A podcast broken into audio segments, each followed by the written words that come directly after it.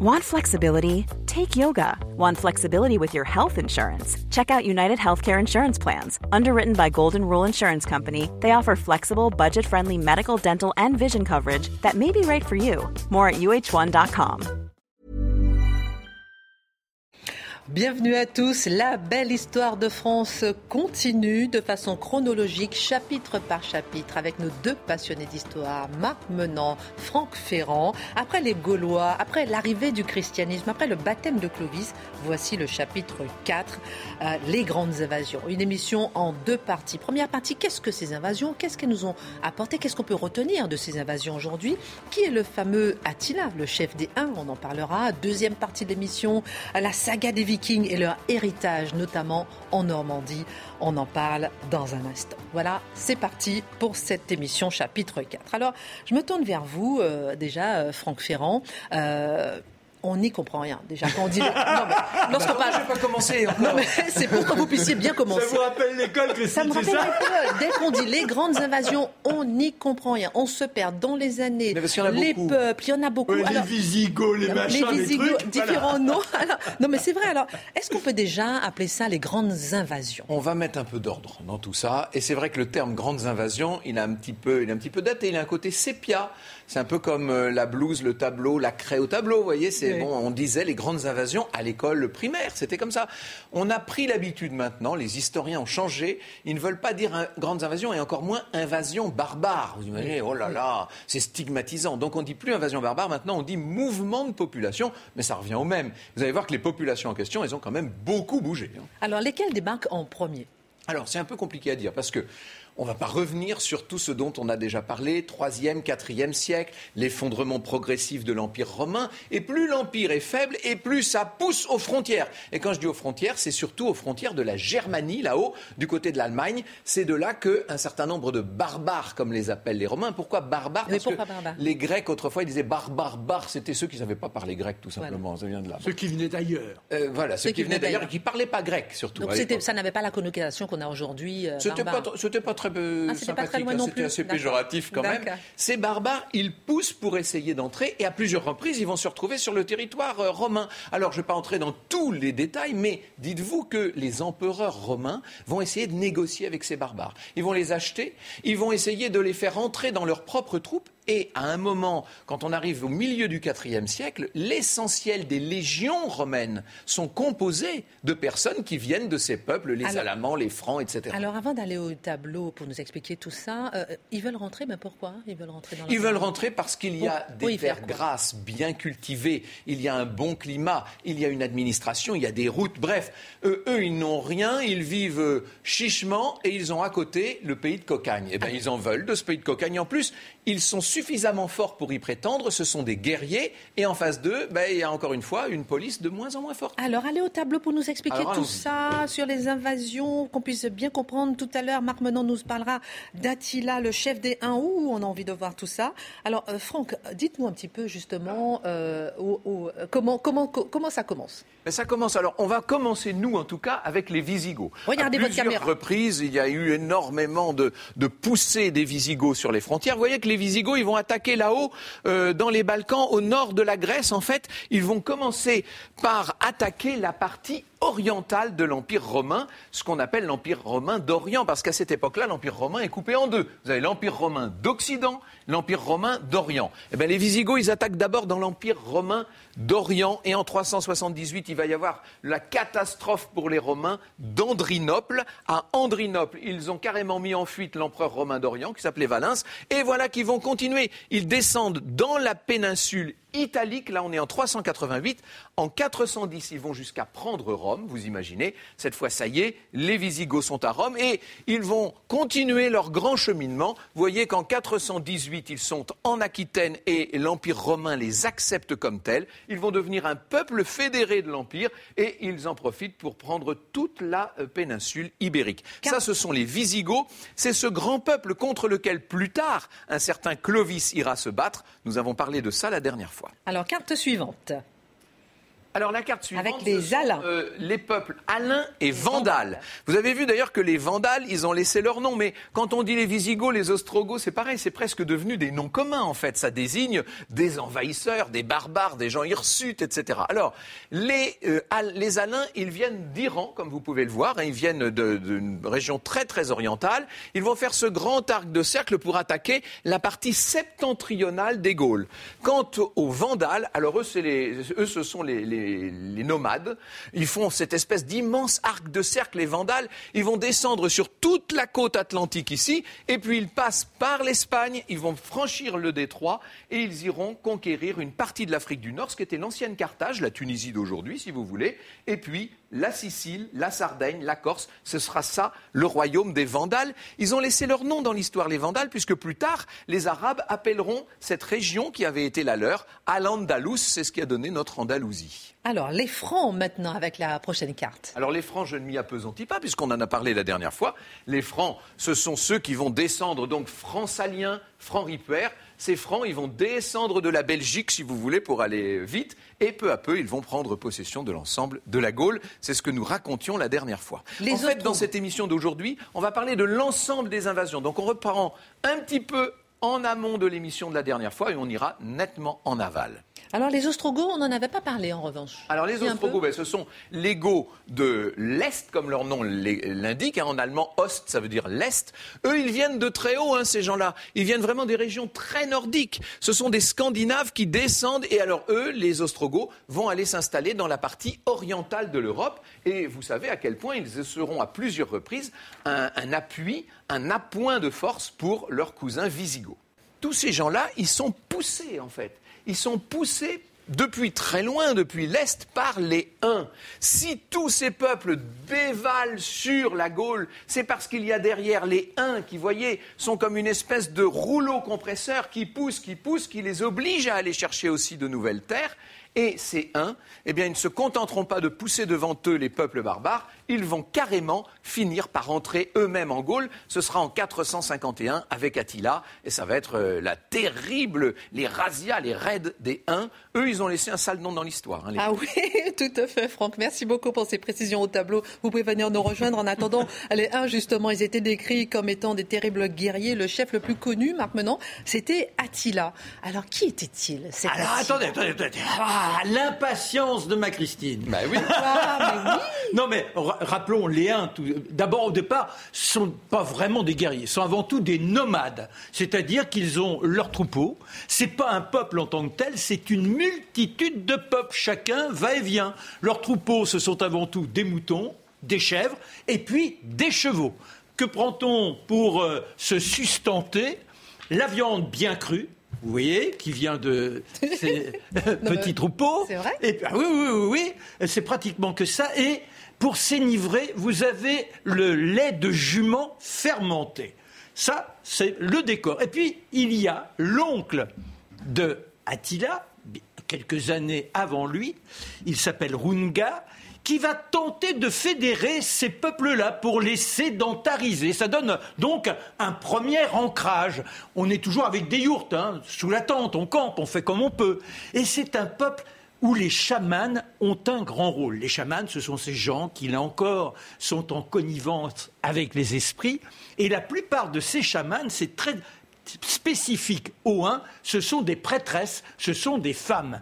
Et avant de faire quoi que ce soit, on essaie de savoir quels sont les augures. Alors, tels les Grecs, on éventre par exemple des animaux, et puis on cherche à comprendre ce que les, entrailles, nous livrent, nous Et il y a une autre pratique qui est très intéressante. On prend la côte du mouton, on fait un grand feu, toc, on place la côte, ça griotte, et ensuite on la sort, on essuie à peu près et on regarde toutes les ciselures. Et là, interprétation. Pas question d'entreprendre quoi que ce soit sans avoir cette cérémonie. Autre tradition, c'est qu'en général, quand on décide de batailler, on va voir pourquoi on bataille. C'est pas pour s'accaparer les terres des autres. Mais comme on est nomade, on n'a pas spécialement. Bon, vous avez les artisans, ceux qui fabriquent les selles. Alors déjà, ce sont des selles en bois. Après, le cuir, eh bien, c'est pour faire les bottes. On porte des bottes. Les conditions de vie sont très, très, très dures et les peaux de bête pour se vêtir. Alors donc, on est avec ces personnages qui, de temps en temps, font une incursion chez des voisins. Pourquoi? Bah Pour piller ça leur permet d'avoir ce qu'ils ne fabriquent pas, les richesses. Ils faisaient tout ça quand même en même temps. Pardon Ils faisaient tout ça, piller. Ah bah oui, ça venait de partout. C'était, disons, que c'était l'ensemble des peuples qui se livraient à ce type de caprices et de fantaisie. Et donc, euh, un jour, euh, l'oncle de notre Attila décède. Il a un frère, Breda. Et là, on va avoir une sorte de duo qui se constitue pour gérer cette tentative de fusion des peuples et cet enracinement. Le frère, apparemment, bon, il n'a pas une grande aura, il n'en reste pas moins que c'est lui le chef. Ça, ça dérange un peu Attila. Alors, que se passe-t-il? C'est que l'oncle a commencé à rançonner l'Empire d'Orient et l'Empire d'Occident. Alors, en Occident, on a des mercenaires qui sont des mercenaires, un, parce que ces gens-là, très tôt, disons presque en même temps que vous apprenez à marcher, vous êtes sur le cheval, sont des petits chevaux qui les galopent, c'est incroyable, et puis avec des flèches, de grandes flèches, qui sont capables de fracasser une planche à 30 mètres, c'est pour vous dire. Et les gamins, forcément, ils ont une agilité invraisemblable. Alors quand vous avez des véhilités de bataille, il est bon d'avoir ces gens-là chez vous. Alors les Romains, ils s'en accaparent quelques-uns. Et donc l'oncle, lui, va essayer de traiter avec ces empires en disant écoutez, avec nos hommes, on représente une menace.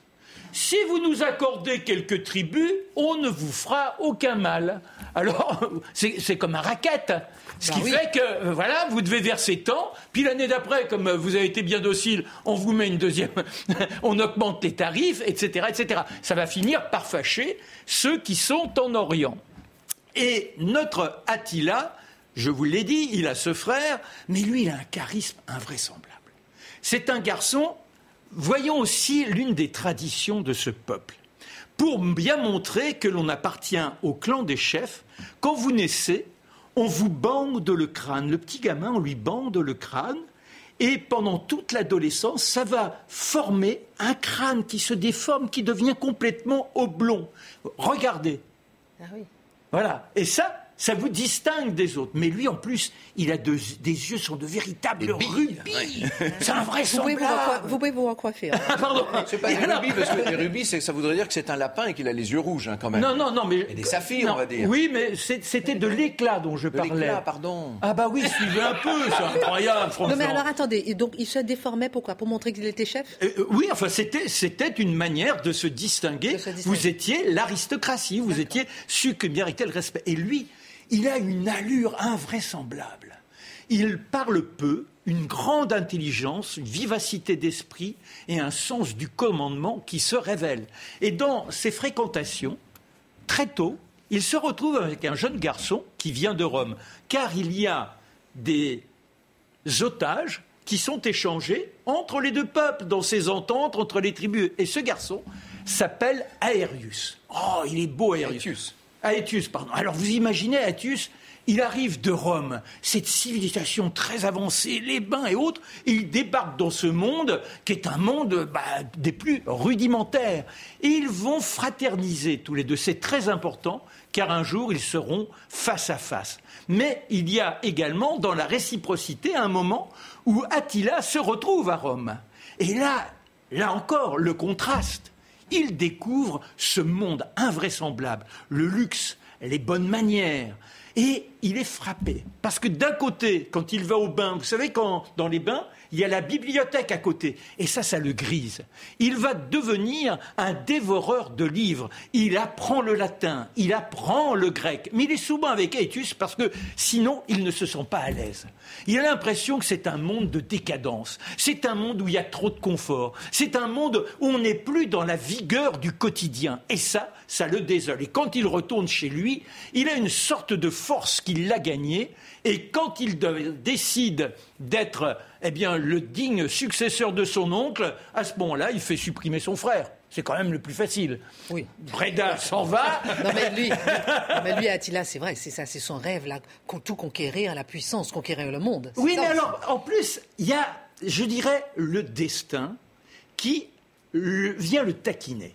Un jour, il y a un berger. il va le chercher le destin. Oui, mais attendez, c'est parce que, je vous l'ai dit, on est quand même avec ces croyances où des signes vous appellent à agir. Or, il y a un berger qui est avec sa vache ou un paysan, comme vous voulez, et sa vache se met à claudiquer. Il dit Qu'est-ce qui se passe? Elle saigne un peu, il la suit, et là, il repère une hache.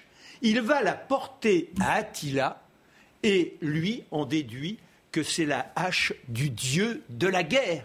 Il faut donc partir à la conquête. Et les événements se précipitent. Il y a un tremblement de terre invraisemblable en Orient. Et les murs de Constantinople s'effondrent. Il y a des épidémies. Et dans tout ça, eh bien, les tribus qui sont versées par l'empereur ne le seront plus. Donc, tant qu'il y a un nouvel empereur, il dit plus question de payer. Et à ce moment-là, il tente une opération avec ceux d'Occident qu'il connaît bien, puisqu'il a été leur otage.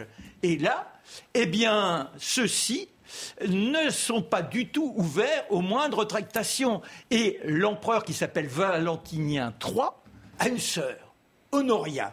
Et cette sœur, elle le dérange un peu comme le frère d'Attila euh, dérangeait notre roi des peuples. Et il cherche à l'éliminer. Elle, elle lui adresse sa bague pour lui demander les épousailles. Ah, il est prêt, lui, forcément. Mais l'empereur, il n'en est pas question. Et c'est de là que se déclenche le désir d'envahir, eh bien, d'abord Rome, mais il faut passer par derrière pour ne pas être frontalement opposé à ces peuples qui ont quand même une grande réputation avec des forces armées dont il n'a pas, lui, l'équivalent. Ils ne sont pas assez nombreux, les uns. Alors il va fédérer nombre d'autres peuples. Franck nous a montré tout à l'heure sur la carte. Oui. Et dans cette troupe des Huns qui va terroriser l'ensemble de l'Empire, ils ne seront que 20% à peu près. On est bien d'accord, hein, Franck C'est à peu oui. près ça. Et alors lui, il est sur son petit cheval, ses guerriers à côtier, et là, eh bien, on va passer d'une ville à l'autre. On pille, on trucide. En revanche, ce qui est étonnant, c'est qu'ils font attention aux lieux de culte. Et ils ne prennent respectueux des croyances, Voilà, en fait. respectueux des croyances. Et à un moment, lorsqu'il se présente à Paris, on a la grande légende qui nous fait croire que Geneviève a, elle, toute seule, arrêté les uns. C'est pas tout à fait ça. On en avait un peu parlé là. Oui, mais c'est-à-dire on se retrouve, on Oui. retrouve notre Geneviève. voilà. Et, et alors Geneviève a fait quoi simplement? C'est qu'elle appelle les uns et les autres en leur disant parce qu'ils sont terrorisés, les uns arrivent, les uns arrivent, ils veulent tous décaniller. Elle dit non, il faut tenir, il faut tenir. Et ça. Ça donne l'impression qu'elle lève l'ensemble de la population, alors qu'en réalité, il ne pense pas du tout à passer par Paris. Attila, il n'a qu'une obsession, c'est se rendre sur Orléans. Et là, il est face à Aelius, qui lui Ah, a été est arrivé avec toutes, ces, avec toutes ces légions, lui, mais qui elles-mêmes sont en grande partie barbares. Il y a des Visigoths là-dedans, beaucoup de Visigoths. Il y a même des Francs, etc.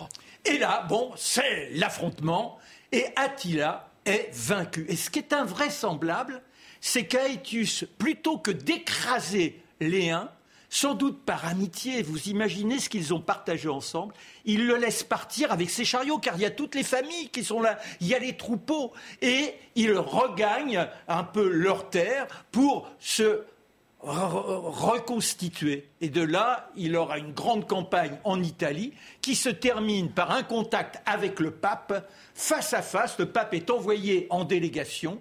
Et vous avez cette armée, donc les Huns, qui voit arriver un homme dans sa grande tenue, qui, ch- qui chante avec les moines à ses côtés les chœurs, les prières. Et là, il n'en revient pas. Mais comment ça? On ne se bat pas avec ce temps de personnages.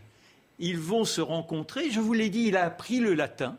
Et de là, eh bien, des tractations se font. On ne saura jamais ce qu'ils se sont dit. Toujours est-il que quand ils se séparent, eh bien, le pape regagne Rome et Attila dit aux siens Nous rentrons sur nos terres.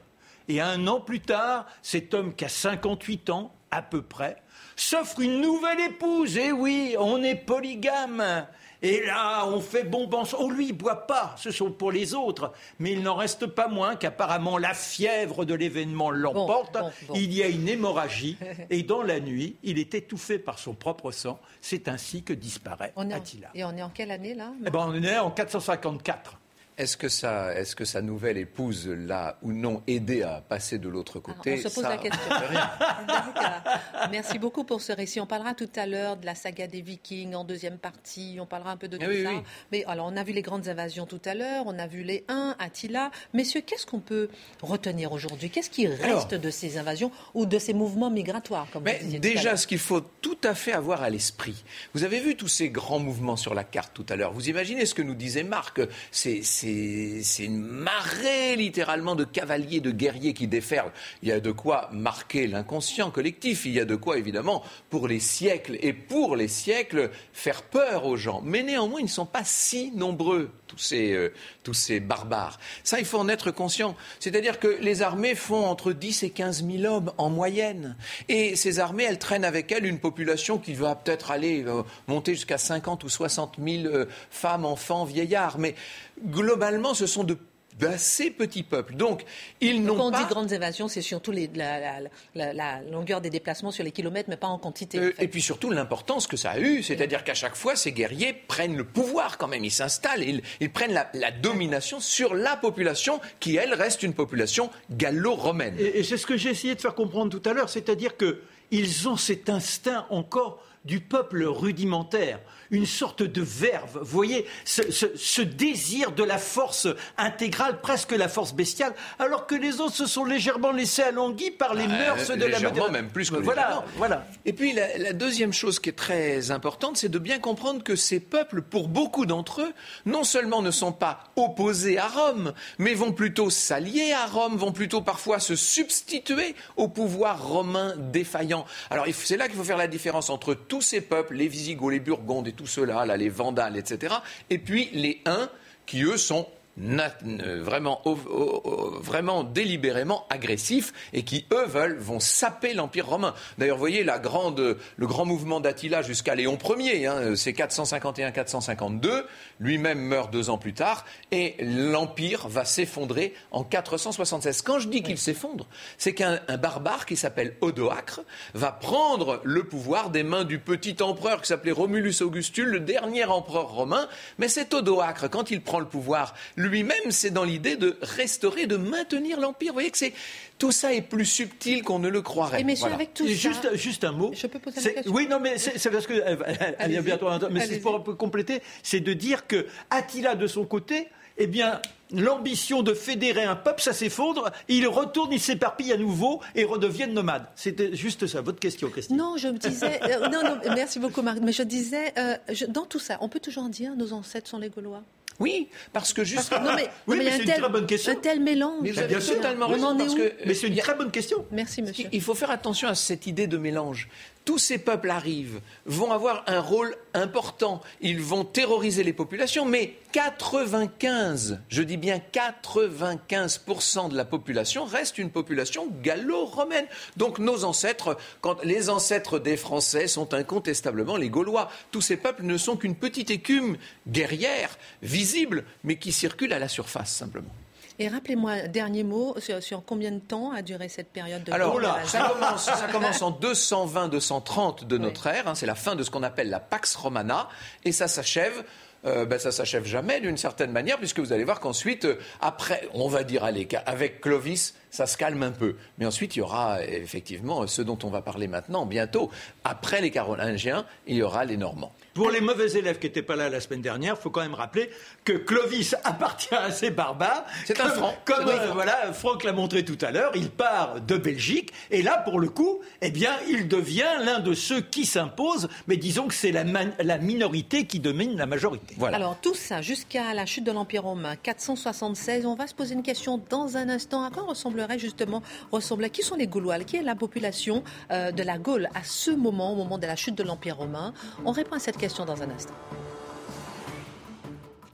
Retour dans la belle histoire de France avec Marc Menant, Franck Ferrand. Nous avons vu tout à l'heure les grandes invasions et leur héritage. Alors, ces grandes invasions ont, conduit jusqu'à environ 476 à la chute de l'Empire romain. À quoi ressemble la population? Déjà, peut-être, Christine, juste un petit mot. Est-ce que ces grandes invasions sont responsables de l'Empire romain? Ce qui est sûr, c'est que les uns ont porté le coup de grâce.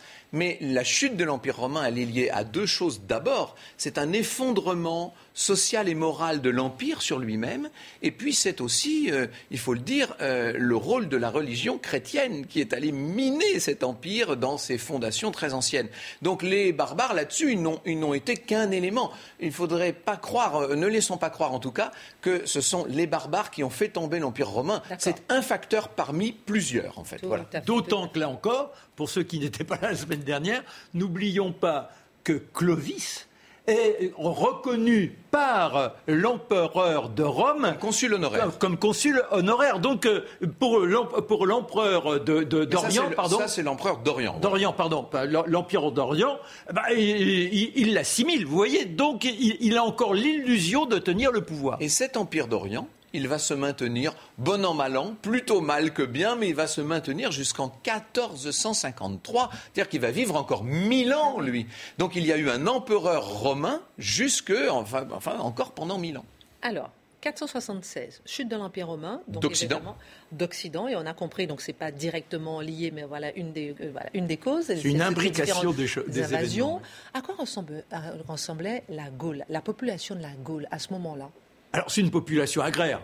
C'est-à-dire qu'on a des petits lopins de terre, on vit en autarcie, les familles, on ne peut même pas appeler ça des fermes, sont des sortes de cahutes autour desquelles on a ces arpents que l'on cultive comme on peut, mais on a déjà la maîtrise des moissons, c'est-à-dire que on plante des céréales et vous avez une sorte de moissonneuse. Alors ça ressemble à une grande caisse avec euh, des dents qui, cisaillent devant et qui fauchent les blés. Vous voyez, il y, a, il y a déjà tout un travail. On montre que ce sont des populations qui ont quitté la manière extrêmement primitive pour entrer dans la civilisation.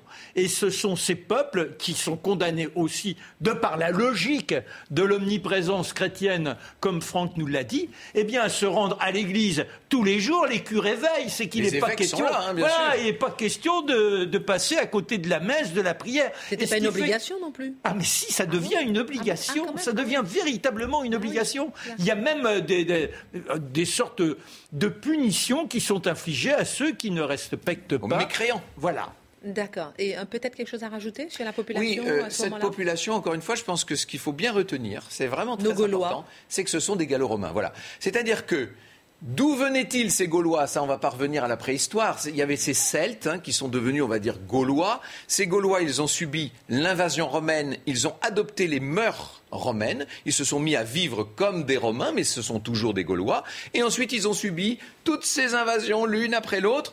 Parfois, il y a eu des pillages, des viols, des, des incendies de villes et tout ça. Je ne vais pas vous dire que ça s'est toujours bien passé. Parfois aussi, L'arrivée des populations étrangères, je pense aux Burgondes par exemple, ça s'est pas si mal passé que ça. Enfin, ça dépend dans quelle région, mais euh, euh, les, envahisseurs s'installaient dans des, dans des zones qui n'étaient pas habitées, donc euh, on s'habituait à les avoir là dans le voisinage. Vous voyez, bon, ça s'est fait comme ça, mais la population, dans son immense majorité, ça reste une population gauloise. Et avec une élite bah, qui commence à créer les embryons de ce que sera euh, la, euh, comment, les aristocrates. Et ça, comme par hasard, ça vient des Francs, ça vient euh, d'une façon générale des, barbares, de ces Germains. C'est pour ça que la vieille noblesse française, mais ça, ça nous emmènera beaucoup plus tard, sous le règne de Louis XV et sous le règne de Louis XVI. Mais cette vieille noblesse française, elle fera toujours très attention à ce qu'on rappelle bien ses origines germaines. Cette vieille noblesse française, elle se veut descendante des envahisseurs germains qui étaient le courage, la virilité, qui étaient un peu des dieux de la guerre, alors que les autres, c'était des agriculteurs qui courbaient les chines, comprenez? La fierté chevalier. alors, parlons d'autres envahisseurs, euh, peut-être d'autres peuples qui ont participé à la fondation hein, de ce qui deviendra la France, les Vikings. Alors, voilà. Alors, euh, euh, Franck Ferrand, la saga des Vikings. qui Façon, est... sérieuse, des dossiers. qui était-il? Ben, Vous connaissez peut-être la série, hein, cette série magnifique sur les, les Vikings. On comprend bien que ce sont des Scandinaves, parce qu'on dit les Vikings, ce sont des Scandinaves scandinaves en général, et en particulier pour ceux qui vont nous intéresser, nous, des Danois. Essentiellement, ce sont des marins danois sur leur espèce de bateau. Alors, moi je vais dire dracars. Je sais qu'il y a des téléspectateurs très pointus qui vont dire mais c'était pas vraiment des dracars, peu importe. Vous voyez, c'était des knorrs. Voilà, exactement. Mais vous voyez ces bateaux qu'on connaît avec ces figures de proue extraordinaires et ces lignes extrêmement effilées et lancées. C'était des marins aguerris, accomplis, qui avaient à plusieurs reprises déjà envoyé des missions un peu partout. Vous savez qu'ils sont quand même allés avec Éric Le Rouge, ils sont allés jusqu'à conquérir euh, la partie est de l'Amérique. C'est extraordinaire. Ils ont traversé tout l'océan en passant par le Groenland, etc. Je ne vais pas entrer dans tout ça. Et puis, ils vont descendre peu à peu. Alors c'est là qu'il faut que vous compreniez qu'on va faire un petit saut dans le temps. On va aller un peu plus loin. Nous arrivons maintenant au IXe siècle. Les grandes invasions dont on parlait tout à l'heure, c'était des invasions du 5e siècle. Là, on arrive au 9e et même ça ira jusqu'au 10e siècle quand ces vikings finissent par euh, entrer sur le territoire des Gaules. Ils avaient déjà fait quelques incursions auparavant. Et alors, ils ont pris l'habitude, parce que, encore une fois, ce sont des gens des fjords. Donc, ils sont habitués à entrer dans les estuaires et ils vont remonter les fleuves. Vous allez dire, comment font-ils avec un bateau à voile comme ça? Mais il y a des rames, comme vous pouvez le voir. Mais comment font-ils? Voilà ce que c'est que la pénétration des Vikings, vous voyez, dans les Gaules, par les grands fleuves, hein, essentiellement par la Seine, par la Loire, un peu plus tard par la Garonne et encore plus tard par le Rhône. Ils vont entrer dans ces couloirs fluviaux et ils vont remonter les fleuves. Comment est-ce qu'ils font pour remonter la, la Seine, par exemple? Eh bien, il ne faut pas oublier que les vents dans notre région, on est bien placé pour le savoir, nous à Paris, ce sont presque toujours, en tout cas très majoritairement, des vents d'ouest. Donc simplement, ils sortent les voiles et ils vont remonter la Seine à contre-courant poussés par ces vents d'ouest. Je dis la Seine, tiens, juste une petite parenthèse, vous savez qu'en fait, il semblerait que ce soit Lyon, en fait. Mais on a pris l'habitude depuis toujours à dire que c'était la Seine. Mais à l'endroit où la Seine et Lyon se retrouvent, au confluent, eh bien, Lyon est beaucoup plus forte que la Seine. Donc en fait, c'est Lyon qui coule à Paris. Je ferme cette petite parenthèse, mais c'était une pierre dans le jardin de ceux qui n'aiment pas qu'on bouscule leurs habitudes. Alors on va parler faut toujours que Franck trouve le petit grain qui vienne agacer les universitaires. C'est pas Alors très intéressant pour cette saga des Vikings. On va parler tout à l'heure de Roland, le chef viking, puis la Normandie, euh, euh, plus globalement, euh, qui doit son nom justement et son origine aux Normands. Vous mais quelque chose? Oui, avant ça, il faut que je vous raconte l'entrée des Vikings ah, en Gaule. Et ces Vikings, euh, ils sont conduits par un, chef danois qui s'appelle Siegfried. Et ce Siegfried euh, est une espèce de tête brûlée. Vous allez me dire, chez les Vikings, c'est fréquent, hein, bien entendu. Et donc, il est entré au début. tous les envahisseurs en même temps. Hein. Au début du mois de novembre, on est en 885. Vous voyez que là, on a fait un sacré pas hein, dans, le temps. On est en 885. Il est à la tête de quelques 700 navires. C'est pas trois dracars qui arrivent. 700 navires qui vont remonter comme une espèce de serpent terrifiant qui vont remonter la Seine. Au passage, on s'arrête de temps en temps. On fait quelques pillages, quelques razzias. On brûle, on viole, on tue. Euh, enfin, bon, bref, les Vikings, quoi. Et on finit par arriver sous les murs de Paris le 23 novembre euh, de cette année 885. Alors, qu'est-ce que c'est que Paris à l'époque? Ben, Comme il y a eu toutes les invasions, justement, Paris s'est resserré, s'est replié sur l'île de la Cité. Et euh, depuis le 5e siècle, on a à Paris, même la fin du 4e, on a un, un mur, une muraille qui protège les habitants ville très riche néanmoins, avec beaucoup de grandes églises, avec la basilique Saint-Étienne, qui plus tard, beaucoup plus tard, sera euh, la cathédrale Notre-Dame, hein, mais pour l'instant c'est la basilique Saint-Étienne, avec le baptistère Saint-Jean-le-Rond. Ça c'est sur toute la partie est de l'île de la Cité, et puis sur la partie ouest, on a le palais, ce palais euh, où vivent, qui est l'ancien palais romain, où vivent maintenant le comte de Paris. En l'occurrence, il s'appelle Eudes, le comte de Paris, en 885. Et ce, comte Eudes, il se trouve être, il, est très jeune, il a 24 ou 25 ans, il est le fils de Robert le Fort. Si je précise ça, c'est parce que Robert Lefort, c'est l'ancêtre de tous les Capétiens, tous ces rois dont on va vous parler pendant des émissions et des émissions et des émissions. Leur ancêtre, c'est Robert Lefort, qui était lui-même le père du comte Eudes. Ce qui veut dire que tous nos rois de France sont les neveux, petits-neveux, arrière-petits-neveux de ce comte Eudes. Le comte Eudes essaie de, de, parier au plus précis. Alors il y a deux ponts à l'époque. Il y a un pont vers le nord qui va vers la rive droite, un pont vers le sud qui va plus petit qui va vers euh, la rive gauche, bien entendu. Et euh, c'est sur le pont principale que vont porter les efforts des Vikings à deux reprises, des Normands, devrais-je dire. On les appelle les hommes du Nord, hein, les Normands en France. Ces Normands, ils vont attaquer la grosse tour du pont euh, de, la rive droite et euh, ben, ils n'y arrivent pas. C'est-à-dire qu'elle est bien défendue, le pont est bien défendu. Et quelques jours plus tard, euh, Siegfried va renvoyer ses hommes avec cette fois des bateaux incendiés. On a mis du foin à rabord sur des, sur des dracars et on envoie les dracars comme ça. Bah, vous voyez la ça c'est magnifique, hein, cette gravure du 19e siècle qui nous montre cet assaut des Vikings avec euh, Paris et ces deux malheureux petits ponts, comme vous pouvez le voir. Et finalement, il se trouve qu'un peu plus tard, on est en mars 886, 886, euh, oui. À ce moment-là, il y a une crue de la, il y a une crue de la Seine, euh, fin février, crue de la Seine, qui va emporter une, toute une partie du pont du sud, le pont qui va sur la rive gauche. Et les Vikings en profitent pour essayer d'attaquer la petite tour qui se trouve donc au sud de Paris. Et là, ils vont massacrer tellement les, gardiens qui se trouvaient là, les soldats qui étaient là de faction, qu'on va négocier avec eux. Et c'est ça qui est bizarre avec les Vikings. Les Vikings demandaient juste le droit de passage pour aller hiverner en Bourgogne. On ne les laisse pas hiverner, ils massacrent la ville, mais si on les laisse faire, là on leur donne 60 euh, livres d'or, d'argent d'ailleurs, même pas de l'or, et puis ils s'en vont. Euh, c'est Gauzelin qui est l'évêque de Paris qui va leur donner cet argent.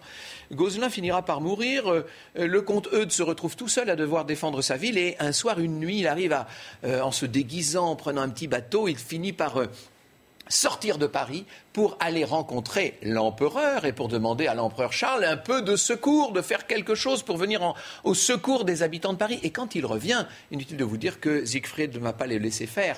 Euh, on va essayer d'empêcher euh, le comte Eudes de rentrer dans Paris, mais le comte est plus fort. Ça, c'est une espèce, déjà, on pourrait presque parler de la furia française, vous savez, avec une espèce de, volonté euh, de survivre incroyable. Les Parisiens vont réussir à revenir dans la ville où ils sont acclamés. Ce comte Eudes, il verra mourir l'évêque, il verra mourir euh, le principal soutien que l'empereur lui a envoyé. Henri de Saxe va venir avec une armée pour essayer, dans un premier temps, de ravitailler la ville et puis, dans un deuxième temps, de liquider les Vikings, mais lui non plus, il n'y arrive pas. Quand il débarque, Henri de Saxe, avec toutes ses grandes armées, il va tomber dans des fossés que les Vikings avaient euh, creusé. Ils avaient mis des pieux dans le fond des fossés. Ce sont des gens très malins, très forts, euh, très brillants, les Vikings. Hein. Il ne faudrait pas du tout les prendre seulement pour des barbares euh, hirsutes et, trop sauvages. Finalement, tout ça pour arriver à une date que je veux vous donner, c'est que le 29 février 888, le 29 février 888, on va voir le jeune comte Eudes couronné à Compiègne couronné de, euh, roi de la Francie occidentale, ce qui fait dire à certains qu'il serait le premier roi de France. En tout cas, il est le premier roi de Francie ainsi couronné. On est en 888, vous voyez, on est encore loin de la dynastie euh, des, des Capétiens. Il faut savoir que l'empereur finira par, les empereurs vont devoir finir par négocier. Je dis empereur parce qu'entre-temps, il y a eu Charlemagne, mais on vous racontera ça plus tard. Hein.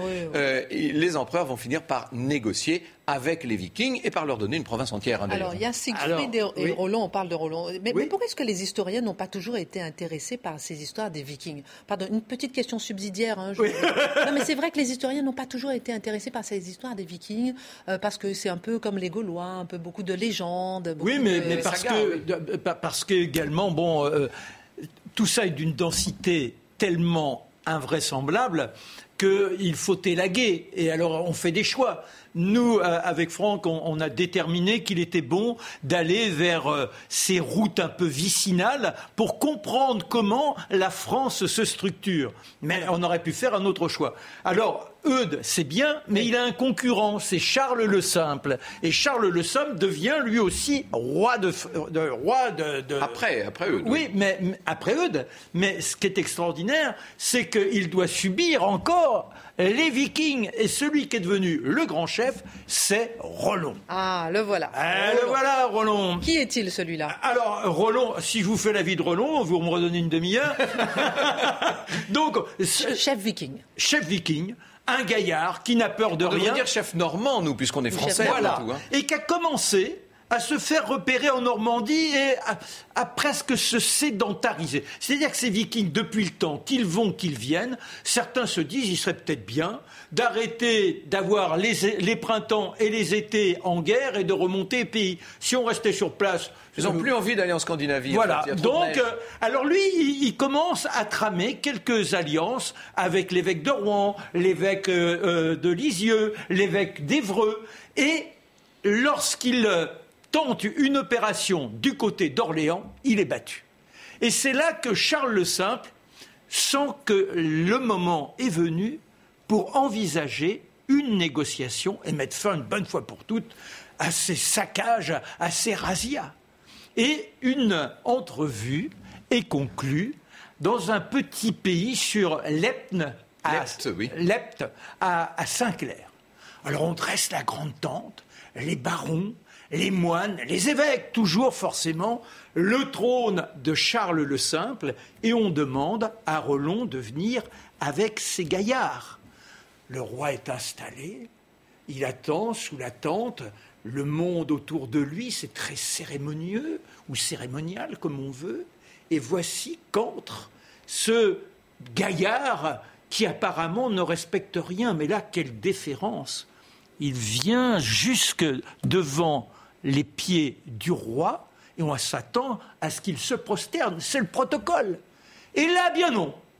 Quelle lubie le prend On n'en sait rien, toujours est-il qu'il saisit le pied du roi, va pour le porter à ses lèvres pour l'embrasser, pof Le roi valdingue par terre, c'est la grande culbute, le trône s'en va, et là forcément, les comtes qui sont à côté de Charles le Simple dégainent les épées. Quel est cet attentat que l'on a tenté contre Sa Majesté? Et on entend, on entend comme un souffle, mais il est en train d'agoniser. Et non, point du tout. Il est en train de s'étouffer de rire, Charles Simple. Oui, il est là, il s'esclaffe et c'est toute l'Assemblée qui part dans un tumulte de fraternité. On accordera donc les, les différents intérêts. On demande à notre Relon de se baptiser. On lui demande aussi de promettre une assistance militaire si on en avait besoin, et on le laisse s'installer en Normandie, où là, avec quelques-uns de ces gaillards, ils vont s'enraciner. Alors il y a quelques lieux qui aujourd'hui témoignent de et ça. Oui, c'est que les non-normands finalement. Voilà. Alors vous avez Harfleur, Honfleur. Eh bien ça, va, ça vient du, de flore de chez les Danois. Ça veut dire fleur. Eh bien oui, sont des voilà. Il y a Tot. Tot alors euh. Euh, vous voyez tous ces... Becto, Ifto. Voilà, Ifto. Eh bien, c'est tout simplement parce que les guerriers deviennent des paysans, ils prennent un taux, c'est une grande corde, et de ce point, ils font une superficie qui devient leur ferme.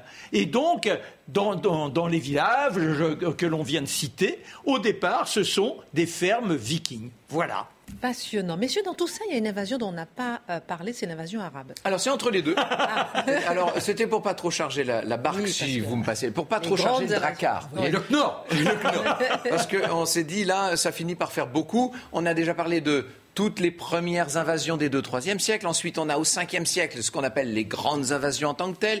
Là, on a parlé après la question carolingienne. On vient de parler à l'instant des Normands. Entre les deux, c'est vrai. C'est ce qui va d'ailleurs favoriser le passage des Mérovingiens aux Carolingiens. C'est ce qu'on racontera la fois prochaine. Tout ce qui se passe entre, Clovis, et Charlemagne. Eh bien, à ce moment-là, il y a une autre invasion, alors là, énorme. Les Sarrasins. Et les Sarrasins, comme on dit nous, les Sarrakenoi disaient les, disaient les Grecs, hein, disaient les, les Latins c'est pour ça qu'on dit des sarrasins.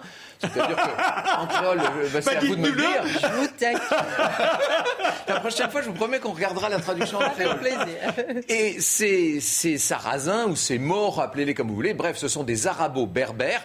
Eux viennent de cette espèce d'extraordinaire efflorescence. Depuis la mort du prophète, les Arabes se sont littéralement répandus sur le bassin méditerranéen.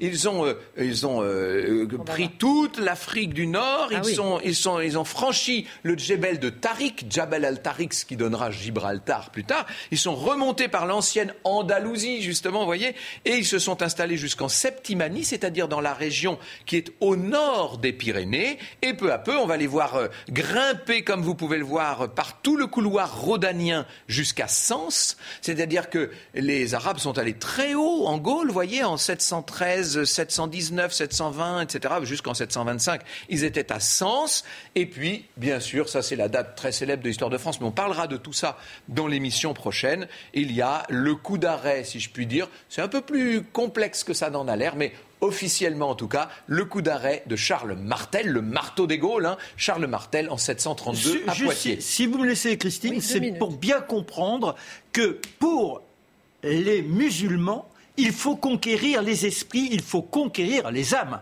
C'est-à-dire que là, on n'est pas simplement dans une notion de territoire, c'est consubstantiel à la religion. On doit faire en sorte que tous les mécréants deviennent des musulmans. Et c'est ce désir-là qui les porte. Et en très peu de temps, on peut dire qu'ils conquièrent des espaces invraisemblables en étant partie de... Et monsieur, avec toutes ces grandes invasions, vous m'avez dit qu'on est loin de la créolisation de la, de la Gaule. Oui, parce que, encore une fois, hein, n'oublions jamais dans tout ça, c'est peut-être la seule chose que moi je voudrais qu'on retienne, c'est eh ben, très important, c'est que la population, elle, la population essentielle, c'est une population gallo-romaine. Alors, fiche de révision, justement. vous me direz si bien Christine. Les invasions étaient des mouvements de population. Oui, c'est une bonne interprétation. Des peuple, quoi. Ça prouve que vous avez bien compris. Les uns d'Attila effondrent euh, l'Empire romain. Oui, exactement. Ce sont eux qui donnent le, dernier coup. Quoi, oui. L'essentiel des notes au, fur L'essentiel de la 20 sur 20. L'essentiel de la population reste d'origine gallo-romaine. C'est ce qu'on vient de dire à l'instant. Et puis les seuls à laisser leur empreinte, ce sont vraiment les Normands. Exactement. Ah les Normands qui ont créé, eux, une région entière. Et plus tard, pas très longtemps plus tard, avec Guillaume, ils iront carrément conquérir l'Angleterre. Question subsidiaire pour avoir 19. Donnez-moi une ville qui se termine par fleur. Yvetot. Ça, c'est la bonne on fleur. Mais c'est trop facile. Allez, on part au week-end. Donnez-moi un livre. Un livre, un livre chacun. Bah, moi, forcément, Attila, c'est un personnage extraordinaire. Si vous ennuyez, que vous êtes un petit moré, que vous êtes d'un de ces guerriers, il vous place sur un pieu, toc, il vous transperce, ce sont les corbeaux qui vous achèvent. Et tout ça, on découvre dans le livre d'Éric Descottes. On disait que euh, partout où était passé Attila, l'herbe ne repoussait pas. Voilà. belle expression. Et vous, vous avez un livre à nous proposer ah, Un livre absolument magnifique. Et ça, c'est devenu un de mes livres de chevet depuis des années, pour tout vous dire. Ah Très euh, remarquable ouvrage. Alors, c'est pas sur l'histoire de France en tant que telle, c'est sur la fin de l'Empire romain. Ça s'appelle tout simplement Dernier jour. C'est la fin de l'Empire romain d'Occident, racontée par l'excellent Michel de Gégère. Merci beaucoup aux éditions Les Belles Lettres. Merci euh, beaucoup euh, Marc Menant, Franck Ferrand pour cette émission passionnante. La semaine prochaine, chapitre 5, euh, des mérovingiens aux carolingiens. Plutôt, qu'est-ce qui s'est passé entre Clovis et Charlemagne? Ah, Rendez-vous la semaine prochaine.